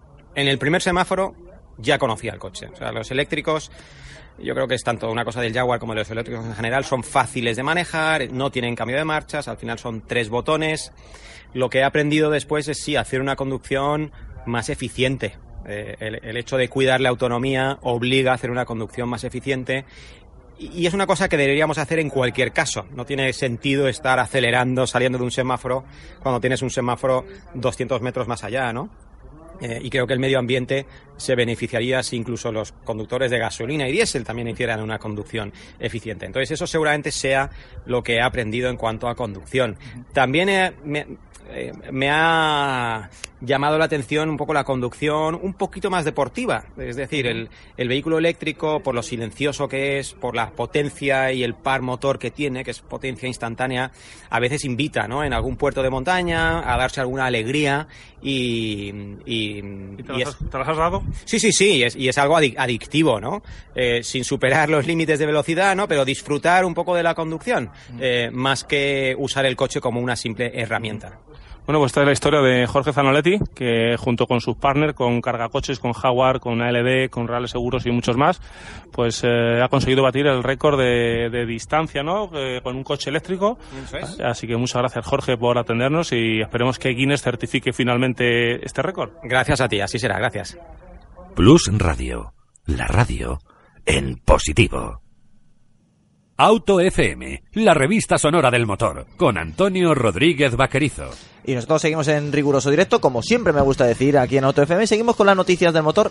Una noticia triste, tengo que decirla. En Mercedes AMG S65 Final Edition ya tiene precio, ya, bueno, va a ser un caro homenaje a este motor V12. La verdad es que he tenido la posibilidad de conducir eh, varios eh, Mercedes con este motor, el V12. Un motor que por sonido y comporta- comportamiento nos dejan siempre con la boca abierta. Es un V12 biturbo, en este caso, en el- la edición final con 630 caballos, ha tenido distintos escalonamientos de potencia y que bueno, pues con esta último adiós también han querido decir hasta dónde puede llegar este gran motor, hasta 1000 Nm de par. Eh, mucho lujo, muchos detalles de para decir adiós uno de los grandes motores donde Mercedes ha estado en los últimos 20 años aprovechando de esta mecánica y evolucionándola y que donde, bueno, pues dicen adiós con un precio final de 348.878 euros. Es un adiós a lo grande, Miguel, ¿eh? Sí, eh, la lástima es que sea un adiós, ¿no? Porque al final es verdad que cuando has conducido algún coche con, con este motor, pues te marca, ¿no? Te queda siempre con la sensación esa de empuje y cómo suena. y de cómo suena efectivamente y todo eso, esa sensación de poderío exagerado que tiene y es una lástima que, que vaya a desaparecer. Pero bueno, es cierto que lo hablamos hace un rato, ¿no? Los 95 gramos y todas las limitaciones que incluyen pues van a hacer que nos tengamos que olvidar Bueno, pero están, de ese tipo de están motores. desarrollando motores también muy interesantes. Esta semana pasada, aquí en Auto FM, hemos tenido la posibilidad de conducir y probar en la prueba semanal de un E53 AMG, un motor, un 3 litros, un 6 cilindros en, en línea, eh, si no me equivoco y no me con más de 353 caballos y que bueno, pues eh, son un motor que eh, junto a un pequeño motor eléctrico de 22 caballos también es un coche que te deja bastante contento en comportamiento. No es un V12 sí, biturbo. Contento, contento te deja, pero tú ya sabes lo que te quiere decir, ¿no? Ah, que nos entendemos así, Bueno, mirándolo vale, vale, venga. Sí, es un coche muy de Evo. Venga, te lo puedo Ah, hombre, está claro, y muy de car, que traemos aquí al amigo David, pues supuesto. fue exactamente lo mismo, ¿no? Muy de alta gama también, claro. Muy de alta gama que es del grupo. Son aquí- coches aquí que... hay una lucha hoy, no me he dado cuenta, ¿eh? Nah, lucha nada, hay compañerismo total y absoluto. sí, sí. No, pero sí que es verdad que son coches que, que, que enamoran y que es una lástima que desaparezcan porque es, son de estas cosas que a los que somos unos quemados, pues, pues siempre nos gustan y que siempre recordamos con cariño, ¿no? Pero bueno. Le- Bueno. le, decimos adiós. Eh, casi, casi, porque eh, Mercedes no va a vender V12, Vamos. pero de momento Pagani le va a seguir suministrando, a Pagani le va a seguir suministrando los motores. Ah, bueno, Así venga, que no es un adiós del todo. Claro, Ah, para el común de los mortales sí. Es una diosa. Porque na- nadie ve un Pagani ni tiene un Pagani todos los días. Yo lo pero... ¿Tú no tienes uno? No, no, Joder, no. madre, Me muy lo, mal, David. lo cambié por el Koenigsegg. Pero el bloque dijeron que se, a Horacio se lo seguirán haciendo mientras lo, lo siga pidiendo y, y se supone que Horacio va, va a lanzar un nuevo modelo con V12. o Él sea dice que- Horacio como si fuera su vecino. Sí, sí. Sí, el Tito, lo es. el Tito Horacio, ¿no? Don Horacio Pagani. Don Horacio Pagani. Don Horacio. Pagani. Hay que, hay que darle el toque ahí. Todavía están saliendo Paganis de la, de la fábrica, o sea que el V12 seguirá de momento un poquito más. Hombre, yo le tengo cierto cariño, si no me equivoco, porque tiene ciertas raíces también argentinas, el señor Pagani. Con lo cual, algo de, es. de castellano sabe. Sí, sí. Si nos está escuchando en este momento, Habrá seguramente. que enviarle el podcast. o- si no, el podcast, que nos busque. No, pero escucha eso en directo siempre. O sea, nosotros lo hacemos siempre en directo. Sí que sí, que Horacio pero lo hay escucha. gente que por motivo de que esté revisando el coche, eh, o esté viajando fuera de de Madrid o Guadalajara, o porque en este momento haya preferido tirarse a la piscina, cosa que hoy no me voy a quejar, que porque no me escuche, eh, tiene siempre la posibilidad de escucharnos a través de iVoox, a través de iTunes, eh, TuneIn y también de Spotify, que somos número uno ya en Spotify. Eso no lo he dicho, pero estoy súper contento. Hombre, ¿Eh? como tiene que ser. Pero te voy a decir una Eh. cosa. El otro día Horacio fue uno de los que me escribió preguntándote por lo que vamos a hablar dentro de un Venga, vamos con ello. Ya tristemente llegó el momento en el programa donde muchos se habrán preguntado, se habrán acordado, nos han comentado a través de Twitter, ya sabes, Auto FM Radio, em, sobre el nuevo Ford Puma. Ole. Todo esto viene porque, como sabréis, yo creo que soy el único en el mundo de la comunicación del motor en España que soy propietario de un Ford Puma. Pero de un Ford Puma de los de verdad, ¿no? De de de que verdad. escupé ahí de, tal. de- de eso, de, es verdad, ahora voy a tener que decir, yo tengo un Ford Puma de verdad. De los Es originales. De los originales, del año 99. Pues Ahí bien, em, 1.7, ¿no? yo siempre 1.7. El gordo. Uno- el gordo, el Ahí, motor ahí. Yamaha. Em, eh, yo le tenía cierto aprecio a la marca del óvalo hasta que hace un mes apareció cierto sub eh, azul que decían que iba a denominarse Puma. A partir de ahí la caja de truenos eh, se abrió. Em, eh, por dos motivos. El primero, porque creo que el nombre de Puma no se tenía que mancillar con una carrocería sub. Y dos, porque ya el remate final ha sido ver que el logotipo también ha sido cambiado y han puesto a un Puma eh, casi enfermo de logotipo. ¿Ya has visto la instrumentación? Cuando lo arrancas y se pone Sí, todo así. sale, sale un Puma azteca. No, es un Puma. Entonces, yo no sé quién habrá sido el CEO. Esto el- es una el- señal, Antonio, es una el- señal. El entendido, el, el iluminado de que haya dicho que tenían que volver a remarcar, aparecer, eh, bautizar este vehículo con Puma. Que todo hay que recordarlo, que a lo mejor en España no se recuerda porque no se vendió mucho este vehículo, pero en el resto de Europa se vendió tanto que fue el primer Ford en tener una lista de espera de más de seis meses y, y fue el primer Ford en desarrollar, en desarrollar su diseño en 100% por ordenador. Entonces, después de bater esas eh, marcas, que bueno, que a lo mejor ahora nos vemos como, bueno, no, no es tan importante, eh, pues dijeron, oye, pues si hemos tenido cierto éxito con este pequeño coupé eh, de- a finales de los 90, ¿por qué no lo vamos a tener con este pequeño sub? Eh, ¿Sabes no lo que ha pasado? no lo que mismo. pasa es que han aprovechado, porque yo sé que en Ford también escuchan este programa. Sí, sí, sí, sí. Y entonces, ¿qué pasa? Que han dicho, es que con la cantidad de caña que le da esta gente a Ford Puma, hay que utilizar ese nombre, sea como sea. Y además, tú has creado ahí una corriente de gente, de seguidores fervientes del Ford Puma, Claro. que están deseando comprarse uno. un defensor del y, Ford Puma. y el tema pues se ha complicado. Se ha complicado, se les ha ido de las manos. No se podía perder esa, esa publicidad que lleva haciendo tantísimo tiempo. Yo ese, creo que ese esto- nombre, ese nombre, ese remarketing había que utilizarlo. Vamos aquí. Si Mira, hubiera sido, si yo quiero saber de quién es, si como haya sido la cabeza pensante Mira. un español, esto esto ha sido Mira. a las 5 o 6 de la mañana con un no hay hue a Mira. poner nombre a, a un suce Puma. Nosotros- Acabaron en Albacete comiendo churros, Bueno, seguro. también, también. Nosotros tuvimos la oportunidad de conocer, fue un compañero, tuvimos la oportunidad de conocer al vehículo hace una semana. Se llama lo vehículo. Al pequeño felino. Al pequeño felino. Son, Al gatito. eh, Al eres- nuevo sub. eres tú el que hablas. Eh, nosotros tuvimos la oportunidad y eh, Karamel Senawi, que es el compañero que tuvo la oportunidad de conocerlo de Sí. primera mano, eh, hablando con el ingeniero que le estuvo haciendo ayer la presentación, le estuvo explicando cómo funcionaba el coche, le preguntó que por qué Ford Puma. Claro. La respuesta fue que en el momento en el que se estaba diseñando el vehículo, hubo alguien no le puso nombre, ni le puso cara, ni siquiera género, ni Que lo diga. ni siquiera Que la- diga el nombre. ni siquiera la- Antonio Rodríguez Vaquerizo, y estaba en la radio hablando del Ford Puma. ni siquiera el tiempo que llevaba ligado a la compañía dijo que eh, alguien en algún momento entre boceto y boceto, entre todos los folios y todas la- todos los dibujos que se hacen, alguien en algún momento escribió Puma. Y ahí se quedó. Bueno, yo estuve, yo he visto el coche en persona. Yo- Vamos, vamos, vamos a ver, vamos a ver, señores, que esto ya cambia. Vamos a ver, vamos a ver. Efectivamente, su Vamos compañero también fue. Yo hablé hace poco con Víctor Prisione, eh, que ya sois un gran amigo del, del programa. Ya me dijo que la, la- la presentación donde se ruede el Ford Puma vamos a estar eh, nosotros, en Ujú. Auto FM. Yo le he dicho que si estaba consecuente con sus palabras, que iría a hablar directamente con el ingeniero jefe. Entonces, yo creo que se la ha vuelto a replantear. eh, No ha habido otra ¿Pero vas vez- con escopeta o sin escopeta? Esta semana vamos a probar un cierto Ford que puede dar saltos, que eso también está bien, ¿eh? Eso está muy bien. Vale, entonces, bueno, a lo que íbamos. Yo, ¿Qué- yo estuve allí. Sí. Y, y yo hice lo mismo que el compañero de Carlos. Claro. Sí. ¿Por qué lo habéis llamado Puma? Y, está. y- y dijeron eso, o sea, dijeron, eh, diseñamos el coche y dijimos, ¿y ahora cómo lo llamamos? Ah. Y alguien dijo, pues Puma está libre. Y, y todo el mundo se acuerda del Puma.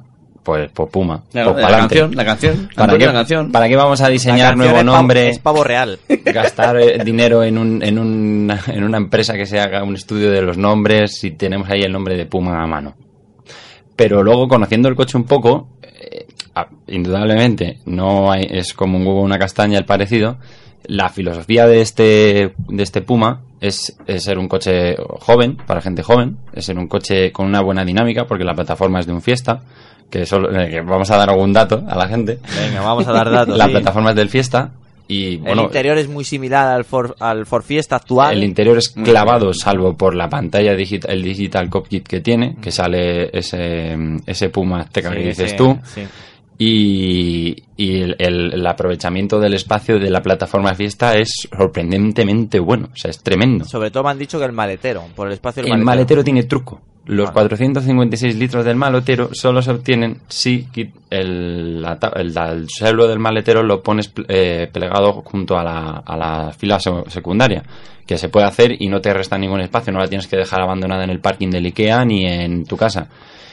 Hay un hueco de 80 litros debajo del maletero. Entonces el maletero normal pues son eso, eh, 370 litros.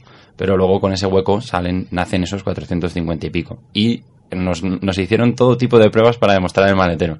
Desde abatir la segunda fila y coger una caja de estas que parecía de, como de, de broma, enorme, de 112 centímetros de, al- de largo y un metro de ancho y meterla y decir, mirad qué caja tan grande cabe, que será la ruina de los eh, transportistas de Ikea, hasta meter palos de golf, meter carros de bebé, eh, meter eh, hasta cuánto eran, dos maletas, dos maletas de cabina, una, una bolsa de, dos bolsas de mano, una mochila y una y una bolsa de, de- de portátil en total nos metimos en el coche. Y, y lo hicieron ellos y luego lo hicimos nosotros en plan bueno es que esta gente se lleva un mes aquí practicando el Tetris no y no no se hace con la gorra. Y luego el espacio interior es muy bueno o sea está muy bien aprovechado. Y veremos a ver el Fiesta es un coche que va tremendamente bien. Sí, eso sin duda alguna. si este coche consigue acercarse yo con un 70-80% de, de similitud en, en dinámica de conducción me conformaría. Ahora la pregunta es, y puedes crearte ciertos Yo sé la enemigos. respuesta. Sí, va a haber una versión especial, una edición limitada no, no, no quiero con nombre no, no. vaquerizo. No, sí, sí, no, no, no quiero escuchar. ¿Te ha gustado? me ha gustado el producto, pero o sea, el resultado, porque va a estar entre un EcoSport y un y un, Cu- y un Cuba, aunque ellos se atrevían a compararlo. Estás toreando mejor que Eduardo, ya es decir, ¿eh? aunque ha hecho ellos, muy bien. ellos se atrevían a compararlo incluso con, con un Fiesta Active. Pero en vivo es muy chulo. Lo, lo cierto es que nos lo han presentado en versión ST-Line. Habrá que ver el titanio. Sí, como con, siempre. con rueda de, Como de- siempre. con rueda de 15. Exacto. Vuelvo a insistir que no me has confirmado. ¿Te gusta este nuevo Ford Puma? Aún no siendo fan de los sub, le doy el notable. Venga. Madre mía, notable ha dicho Antonio. Este no vuelve al programa, ¿eh? No, no, no, hay posibilidad, Está hay posibilidad ya, que no, esta no, no voz no vuelva a No, no, repetir no. en Plus Radio. Despediros de él porque el chaval no... Yo debo decir nosotros en redes sociales, eh, la verdad es que el feedback que hemos Carlos, tenido... acércate al micro, por favor. Perdona. Eh, nosotros en redes sociales el, el- el feedback que hemos tenido del modelo ha sido realmente negativo, pero yo creo que es tan la vorágine de críticas negativas que ha tenido que incluso las críticas positivas, que siempre hay alguien que te gusta, o sea, siempre hay gente para todo, ¿no? Hay gente que le gusta un modelo y que muchas veces cuando ve que hay una caterva de gente que solamente dice no, no, no, incluso los que pueden decir que sí, se callan. Y nosotros eh, en redes sociales, después de tanta crítica negativa, que yo no voy a decir si me gusta o no me gusta, eh, después de tanta crítica Dilo, negativa- dilo. No, no, no, ya la está. Es tu primera vez, pero Aquí no lo siento nada. mucho. Aquí se viene a Auto FM a opinar. Termino con el para lo bueno y para lo malo, termino ¿eh? con el- con el Aquí hemos salido con muchos amigos y también con Y con enemigos. enemigos, ¿no? Pues eh, después de tanta crítica negativa, eh, llegamos a decir, pero no hay nadie al que realmente le guste este vehículo. Y ahí fue cuando empezaron a decir algunos, pues a mí sí, pues eh, yo no, que no, no, no estaba seguro de decirlo. A mí personalmente el diseño sí que me gusta. Yo tampoco soy ferviente seguidor de los SUV, o sea que yo creo que en eso me alineo con vosotros, pero a mí el diseño me gusta y yo estoy, yo soy de la opinión de que si ese diseño se lo hubieran puesto a el Fiesta, o se lo hubieran puesto, porque al final es un diseño que puedes hacer miles de comparaciones. De hecho, nosotros en redes sociales nos han hecho comparaciones que dices, joder, hay mucha originalidad y mucha mala leche también. Pero ese diseño, si en un Fiesta o incluso en un K Plus, yo creo que daría muy fuerte, que pitaría muy bien en el mercado. Ahora, lo tengo que ver en persona para verlo. A mí me parece que tiene una calandra muy muy grande. Me parece que la posición de los eh, de los faros delanteros, así por encima del por encima del morro alargados. A mí sí que me gusta el vehículo. Sí, pero, que recordemos, tienes que verlo varias veces para pero que recordemos a Ford que está libre por, yo qué sé, por gatito, por... Claro, no, no. A ti te duele por las Eh, comparaciones con tu coche. La, lagarto, hay nombres también que están libres y que se puede Te comercializar. tengo que recordar el Eclipse. No, eso también, pero ¿le han puesto un apellido? Da igual. ¿Ya ese también? Ford No. Puma vaquerizo le van No, a poner no. de toda la vida. El vaque. Vamos a ver, todo esto viene porque, bueno, casualidad de la vida, a veces tengo que comprar alguna pieza para el coche y llamas a Ford. y ¿Que se algunos- rompe? No me lo creo. Sí, sí. Y llamas a Ford y te- hay algunos que te dicen, ¿pero qué Puma? Preguntándose que. no, no, bueno, El cantante. Entonces, ahora, ahora lo siguiente, lo siguiente va a ser, sí, sí, tengo, tengo. Y cuando llegues a recoger la pieza, te la van a dar de, de un sub. Entonces ya va a ser ya el hecatombe ahí. Va a haber la lucha. Me acuerdo una vez que fue a llevarlo al, el coche de revisión a, a, a la Ford y cuando fui a recoger el coche, vengo por recoger un Puma. Dice, no, aquí no hay ninguno. Dice, "Eh, es ese. Dice, no, eso es un K. Y dije yo, ya no vuelvo a traer más el coche. Entonces ya, después de ese momento, ¿sabes? Entonces de ese momento trágico de mi vida, que quiero borrar de mi mente y que no consigo borrar, puede pasar de todo Pues después de ese que te dijo eso, luego pasó a marketing y tal y acabó siendo el que le ha puesto el nombre de Ford Puma Pues no me extrañaría, pero que sepa que aquí en España no hay esa repercusión, pero en Inglaterra, donde Ford es una institución y dentro de esa institución notablemente se posiciona Puma, eh, creo que la están buscando. También yo quiero añadir una pequeña cosita, eh, siguiendo con lo de los datos que comentabais antes, vosotros lo sabéis mejor que yo, bueno, sobre todo tú David que has estado allí con el coche, que va a tener dos motores de inicio, ¿no? Dos 1.0, El- 125, 155 caballos y El con sistema de Micro 48 híbrido. voltios microhíbrido con etiqueta, le permitiría tener etiqueta seco. Bueno, en el Eco. perdón. Eco. En el 125 creo que va a ser opcional, ¿no? Va a haber un 1.0 normal, 125 tal, y luego va a haber una versión que lo va a tener, creo, ¿no? De momento en el lanzamiento a España llegan el, el- con el 125 y el 155 caballos todos mild hybrid, sí o sí, y Vale, manual. Además adelante llegará el diésel y el, eh, la versión automática para el 125.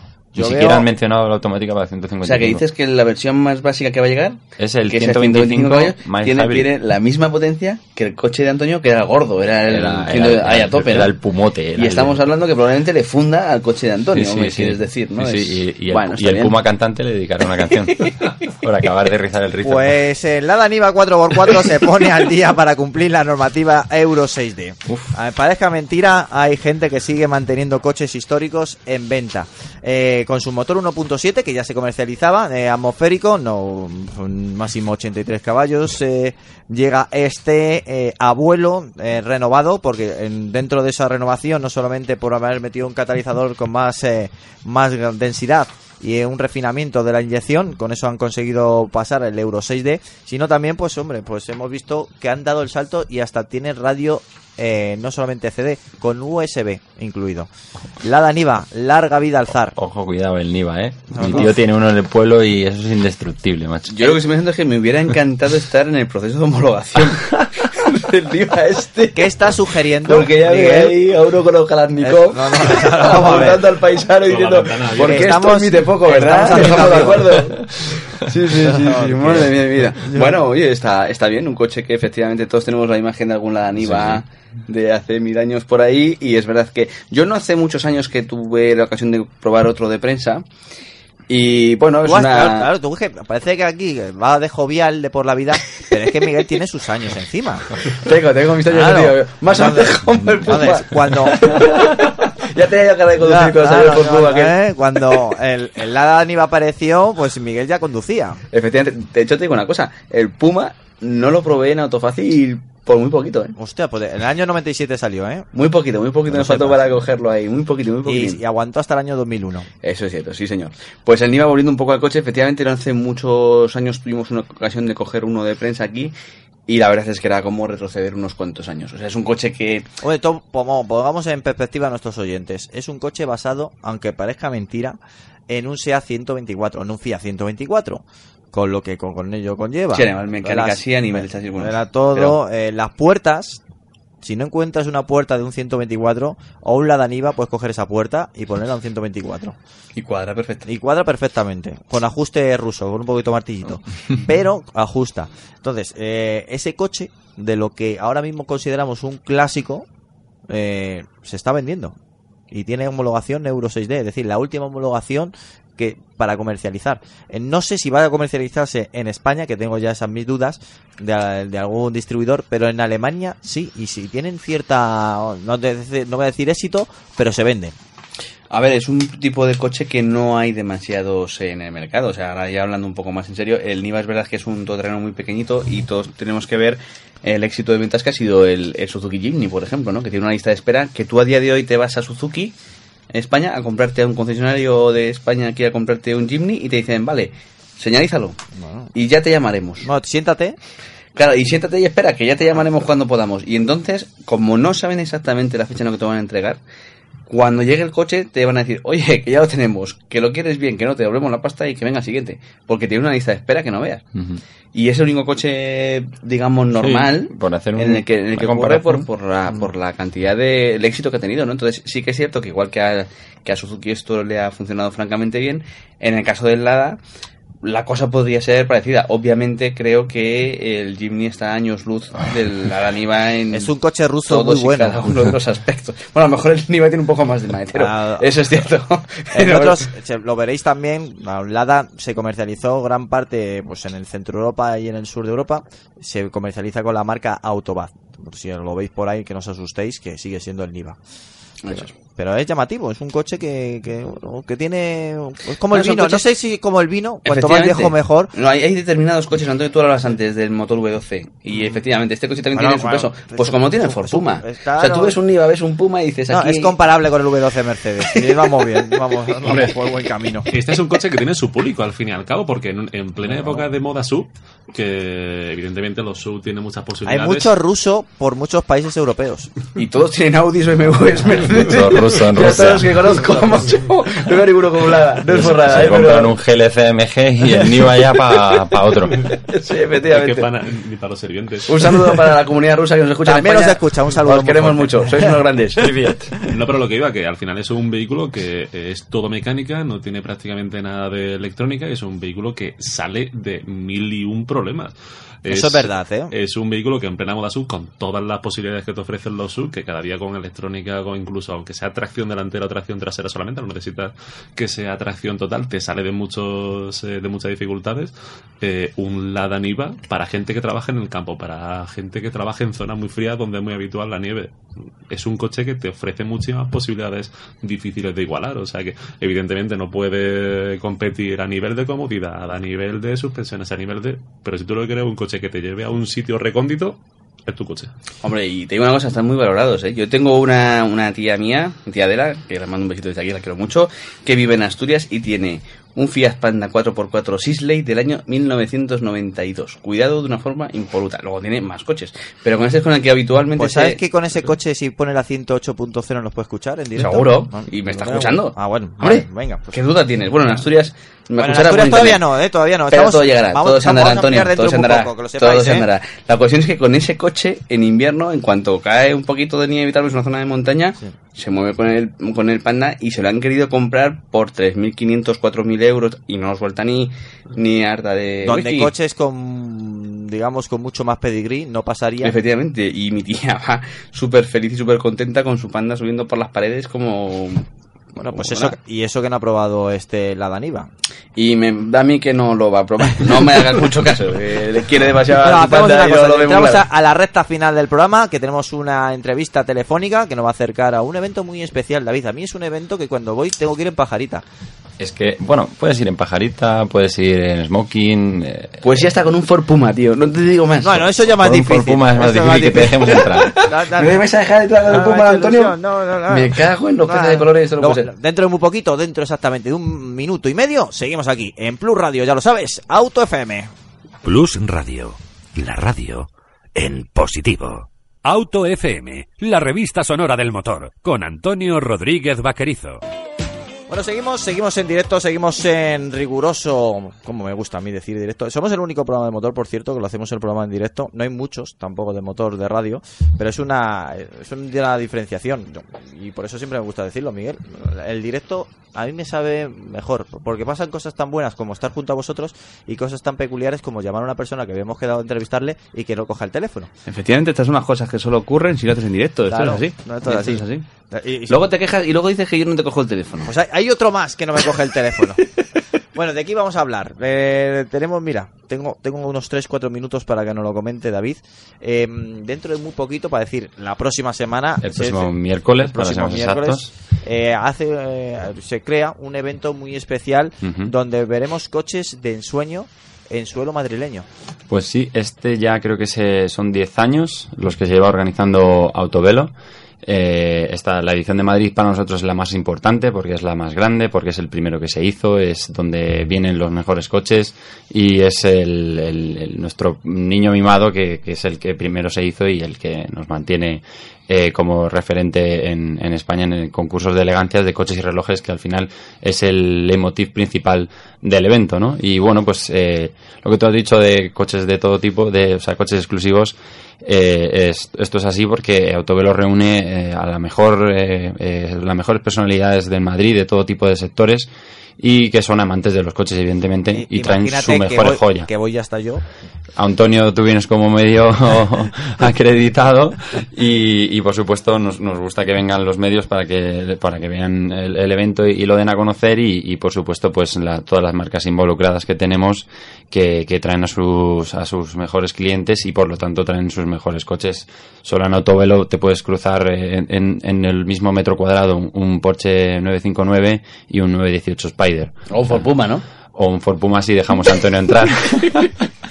Pero de lo de verdad Pero- me refiero, ¿no? pero- O sea, de Los, de verdad, de originales. Pero ser- me, lo van a, me lo van a revalorizar. Pero salvo que, vídeo. salvo que venga Steve McQueen conduciéndolo, como en el, hacía en el anuncio. eh, Anuncio mítico, mítico. Porque, porque fue también el primer anuncio que resucitaron a una persona que ya no estaba ahí la tecnología. Lo, lo he, lo he mencionado en mi, en mi vídeo, por cierto, Ah. hablando del Puma. Empiezo con ese recuerdo.